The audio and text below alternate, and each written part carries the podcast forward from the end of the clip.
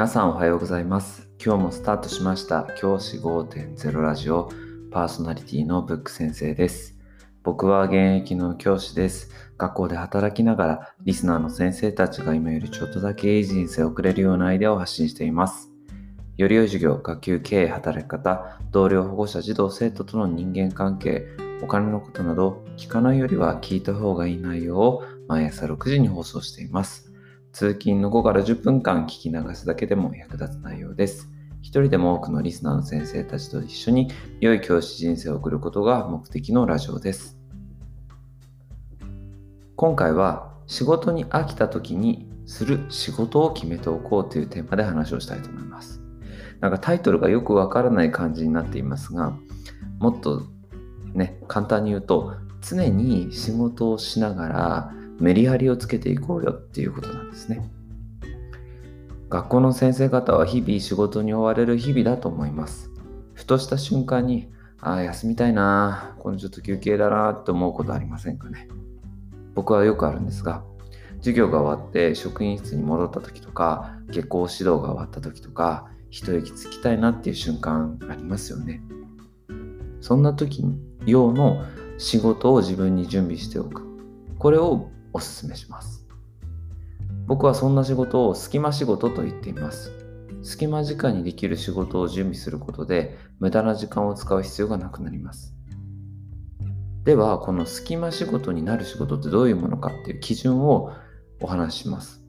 隙間仕事になる基準は頭を使わなくても良い仕事です。例をご紹介します。僕の場合、集案の作成であったり、提出書類と名簿の照らし合わせ、こういったものが隙間仕事になります。これらの仕事はただの作業なので、別に何の思考も使わずにできます。このような仕事を隙間仕事に当てています。僕は疲れたなぁと思ったら、これからの仕事をして、えー行くようにしています。すぐ仕事が取り組むことができるように、パソコンのデスクトップに集案を貼り付けていたり、子供の名簿、学級の名簿のデータもそこに貼り付けてあったりしています。ワンタッチで集案を広げることができるので、無駄な思考を働かせる必要がなくなります。名簿については、机の引き出しの中に1枚紙のものも忍ばせています。提出書類、例えば、えー授業参観の出欠確認だったりとか、そういったものをその名簿に合わせている作業、こういった作業をすぐできるようにしています。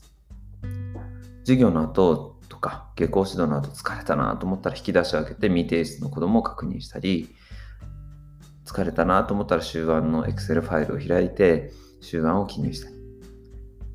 これも、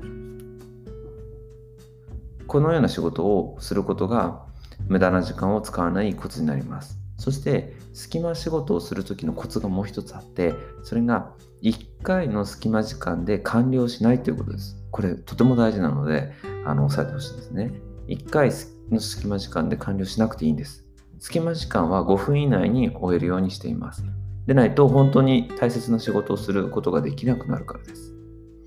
隙間時間はいわば次の仕事へのアイドリング時間にやるものなので、体育で言うと準備運動みたいなものなんですね。このようにあの隙間時間を短く取り入れていくことで無駄な時間を本当に極力減らすことができます。